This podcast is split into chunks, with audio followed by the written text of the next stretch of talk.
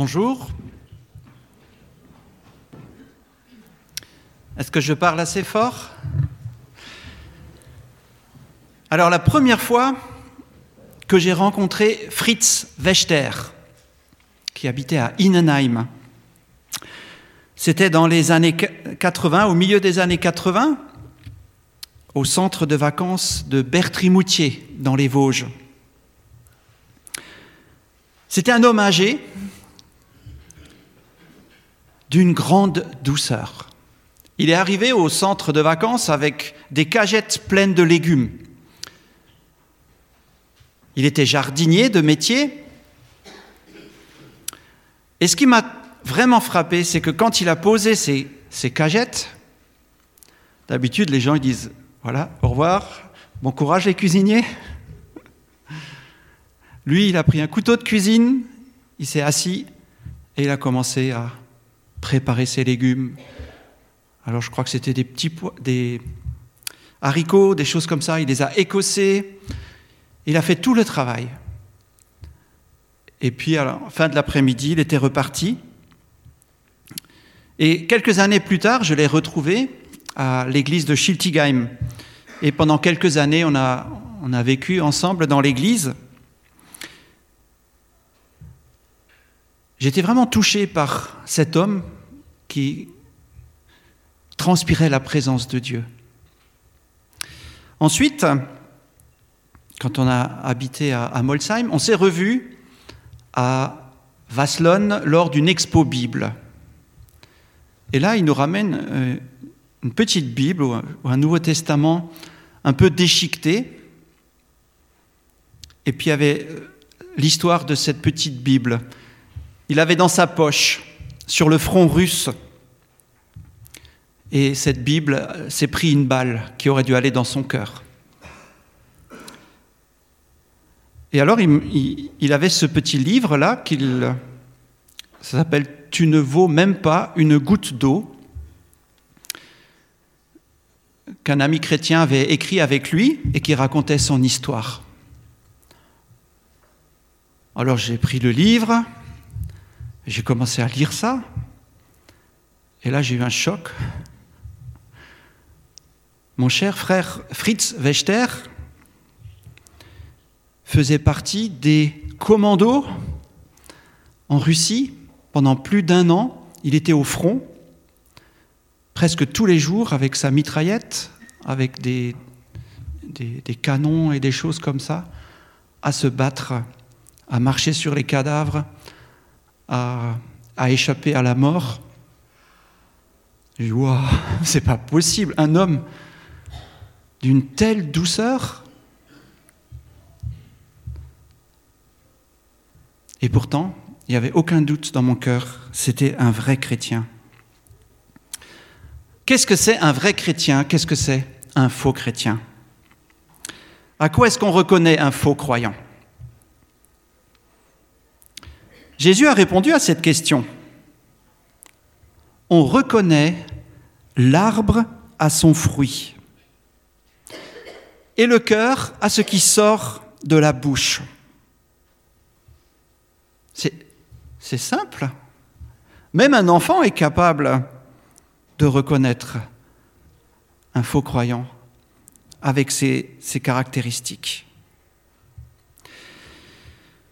Mais j'aurais voulu en savoir un petit peu plus. Comment devenir un faux ou un vrai croyant? Alors je vous invite à lire un texte que Paul a écrit aux croyants de la ville de Philippe. Au chapitre 3, donc la lettre de Paul aux Philippiens, les versets 1 à 3.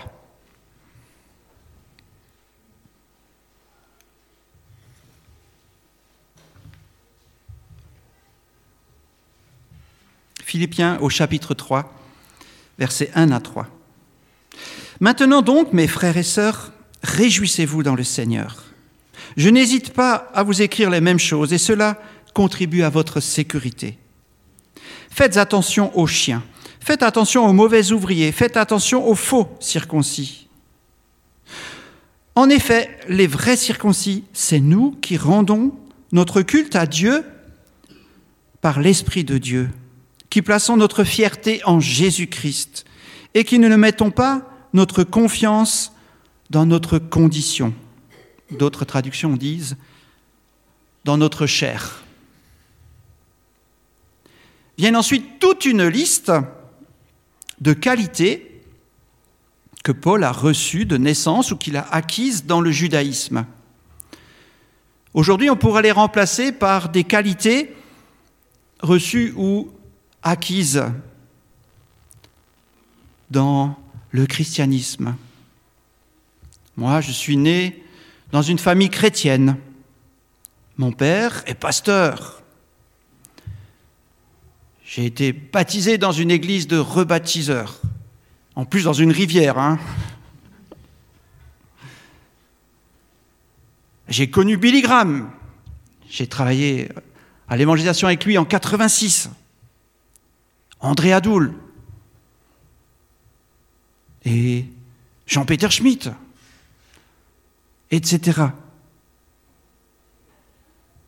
Et Jésus nous parle déjà de ces gens qui viendront et qui diront Mais Seigneur, on a fait des miracles en ton nom, on a même chassé des démons en ton nom, euh, pourquoi est-ce qu'on est des faux chrétiens?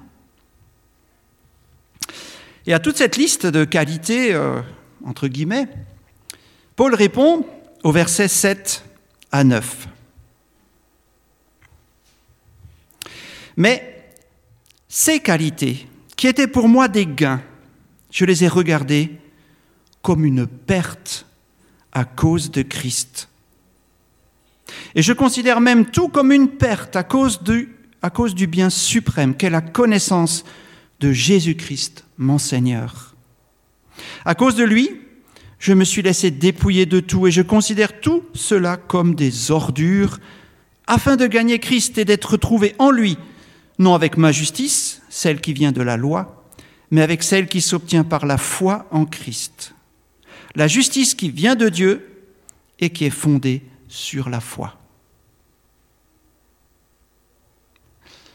Comme on dit sur YouTube, hein, ça c'est de la M. c'est des ordures. Mais Paul utilise vraiment ce langage-là. Pour lui, ça n'a pas de valeur. Par rapport à quelque chose qui a bien plus de valeur, c'est Jésus-Christ. Le faux croyant, s'appuie sur ses mérites personnels, ses mérites familiaux ou sociaux. Et il va produire un fruit déplorable parce qu'il s'appuie sur un cœur qui est pourri. Le vrai croyant s'appuie sur les mérites de Jésus-Christ. Il croit en son sacrifice, en sa résurrection. Et pourquoi est-ce qu'il porte un fruit différent? C'est parce que Jésus-Christ est dans son cœur, avec cette vie puissante de la résurrection. Alors comment devenir un faux croyant, un faux chrétien? Ça, on le sait le faire depuis notre naissance. C'est en nous appuyant sur nous-mêmes. Et comment devenir un vrai croyant En demandant à Jésus de prendre nos fautes et en lui faisant confiance. Comme le brigand sur la croix. Il regrette ses mauvaises actions, se tourne vers Jésus et reçoit la promesse d'être aujourd'hui au paradis.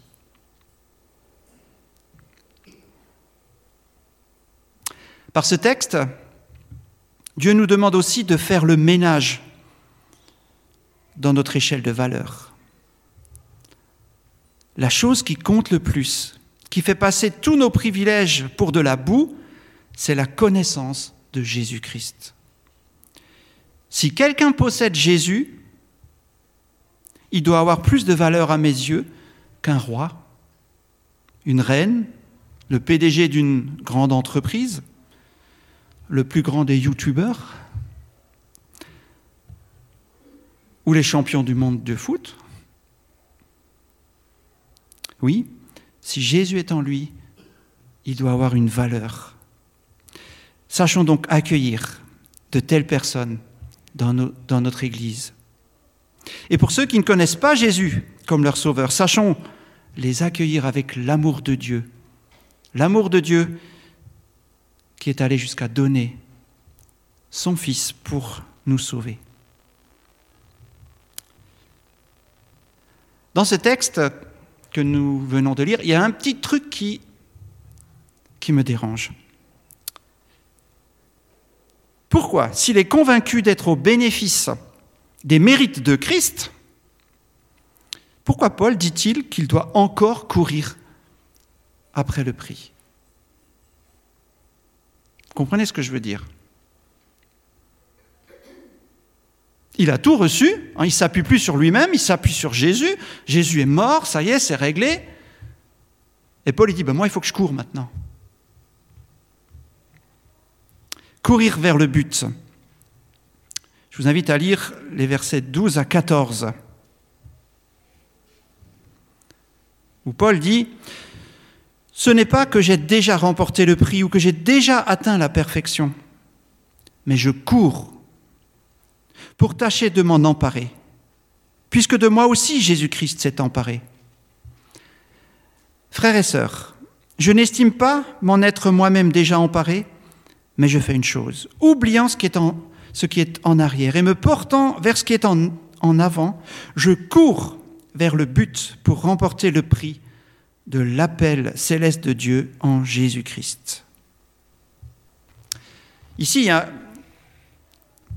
quelque chose de très important, une notion importante de la vie chrétienne qu'on appelle le déjà et le pas encore. Et Paul utilise l'image des jeux, olympiques pour nous aider à comprendre ça. Il est déjà dans la course, mais il n'est pas encore arrivé au bout de la course. Il est dans le processus, mais le processus n'est pas encore terminé. Alors comment comprendre ça? Eh bien tout simplement, prenons la vie humaine. Ces dernières semaines, j'ai perdu deux personnes que je connaissais, une collègue de travail et un ami chrétien. La collègue de travail venait de prendre sa retraite au printemps et elle est décédée ces dernières semaines. notre ami chrétien qu'on a connu en Lorraine est décédé à 90 ans. Tout le monde dit, pour la première, quel malheur. Elle n'a pas pu profiter de sa retraite. Et pour le deuxième, tout le monde dit, ah, mais quelle belle vie il a eue. Et moi, ça m'a choqué. Ce sont ses enfants, ses petits-enfants qui ont dit Quelle belle vie il a eue. Et moi je me dis Mais moi je connaissais Giuseppe. Elle était difficile sa vie. C'était un immigrant sicilien.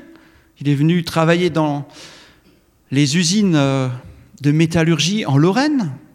Un travail difficile, pénible. Il a eu des soucis tout le temps. Cinq enfants. Le dernier, quand il est né, ils l'ont mis dans une boîte à chaussures, tellement il était petit. Bon, il a bien grandi, je vous rassure. Il s'appelle Rosario, il est costaud et tout, mais, mais était dur sa vie. Il a aussi perdu deux de ses fils de crise cardiaque avant que, bien avant que lui-même ne nous quitte. Et pourtant tout le monde dit, quelle belle vie il a eue c'est parce que cette vie est allée jusqu'à son terme. Elle a fini son processus. Quand un enfant meurt, on est catastrophé. Parce qu'il n'a pas, pas pu finir le processus. Il n'a pas pu devenir adulte. Il n'a pas pu lui-même avoir des enfants et vieillir.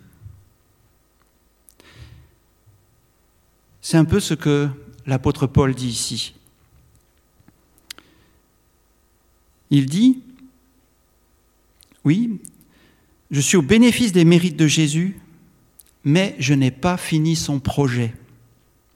Je veux encore mieux le connaître, je veux devenir comme lui. Attention, cette attente, il la vit dans la foi, il ne la vit pas dans l'inquiétude. Hein, il le dit d'ailleurs au chapitre 1, verset 6, Je suis persuadé que celui qui a commencé en vous cette bonne œuvre la poursuivra jusqu'à son terme, jusqu'au jour de Jésus-Christ.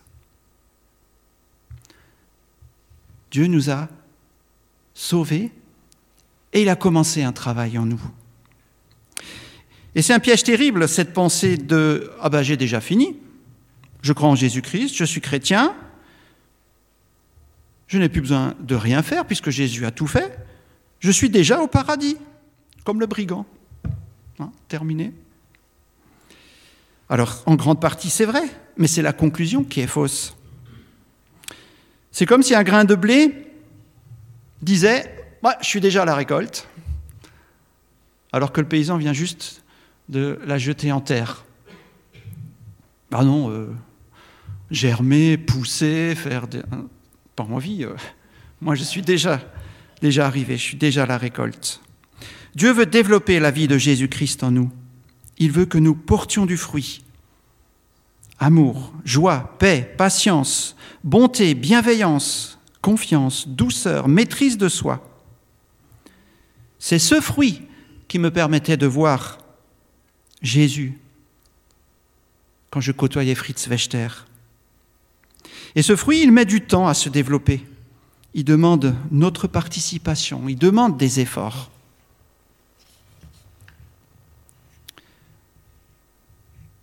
Mais nous ne sommes pas seuls.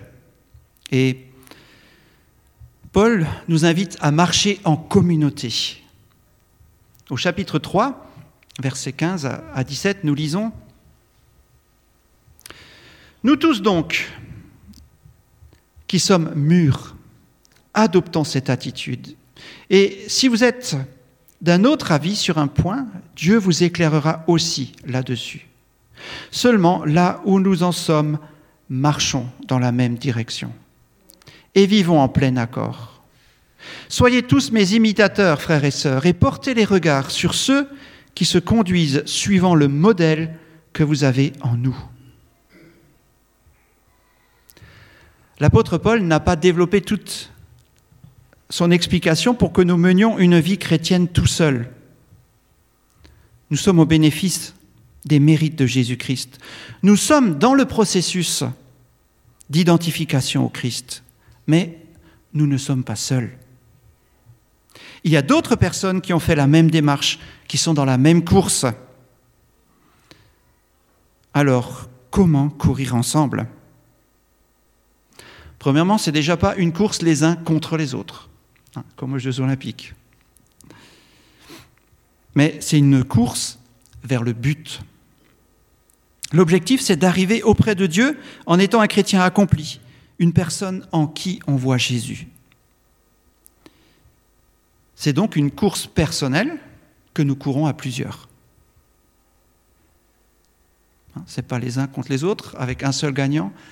C'est chacun, entre guillemets, contre lui-même, mais c'est tous dans le même objectif. Et c'est pourquoi l'apôtre Paul demande aux croyants de faire quatre choses. La première, reconnaître premièrement que Jésus-Christ a saisi les autres joueurs comme il m'a saisi moi. Reconnaître Jésus dans mon frère, dans ma sœur. Ensuite, c'est d'être patient. Attendre que Dieu réalise cette transformation. Mes frères et sœurs ne sont pas encore arrivés, comme moi d'ailleurs. Alors soyons patients. Marchons dans la même direction. Soyons des modèles les uns pour les autres en imitant nous-mêmes les imitateurs de Christ. Et quelque part, en repensant à Fritz, je, je me dis, je veux imiter cet homme. Je veux aller au bout des choses que je fais, que, que je donne, avec cette douceur, avec cette simplicité que je voyais en lui et qui était pour moi un reflet de Jésus-Christ. Nous apprenons beaucoup par imitation. Hein, j'ai observé que les jouets préférés des enfants, c'est les clés et les téléphones. Pourquoi les petits-enfants sont tellement avides de clés et de téléphones? Bah Parce que c'est les jouets des grands. Quand ils nous voient avec ça dans la main, ils veulent nous imiter. Est-ce que nos enfants jouent, les petits, à lire la Bible et à prier? Hein, C'est une bonne question, ça. Ils ont joué à ça, les notes? Je ne crois pas. Hein. oui. Est-ce que ce n'est pas déraisonnable de choisir quelqu'un qui est pour nous un modèle et de passer du temps avec lui pour l'imiter dans sa vie chrétienne? Quand on visite une personne âgée de l'Église, très souvent, c'est nous qui sommes remotivés, qui sommes encouragés dans notre foi. Et on a envie d'imiter cette personne qui se confie en Dieu. L'imitation est importante et nous l'utilisons trop peu hein, dans notre société individualiste. Marchons donc ensemble dans la même direction, car la promesse est pour l'ensemble des croyants. Par le Christ, nous avons droit de citer dans le ciel, où nous aurons un corps transformé, semblable à celui du Christ glorieux. Amen.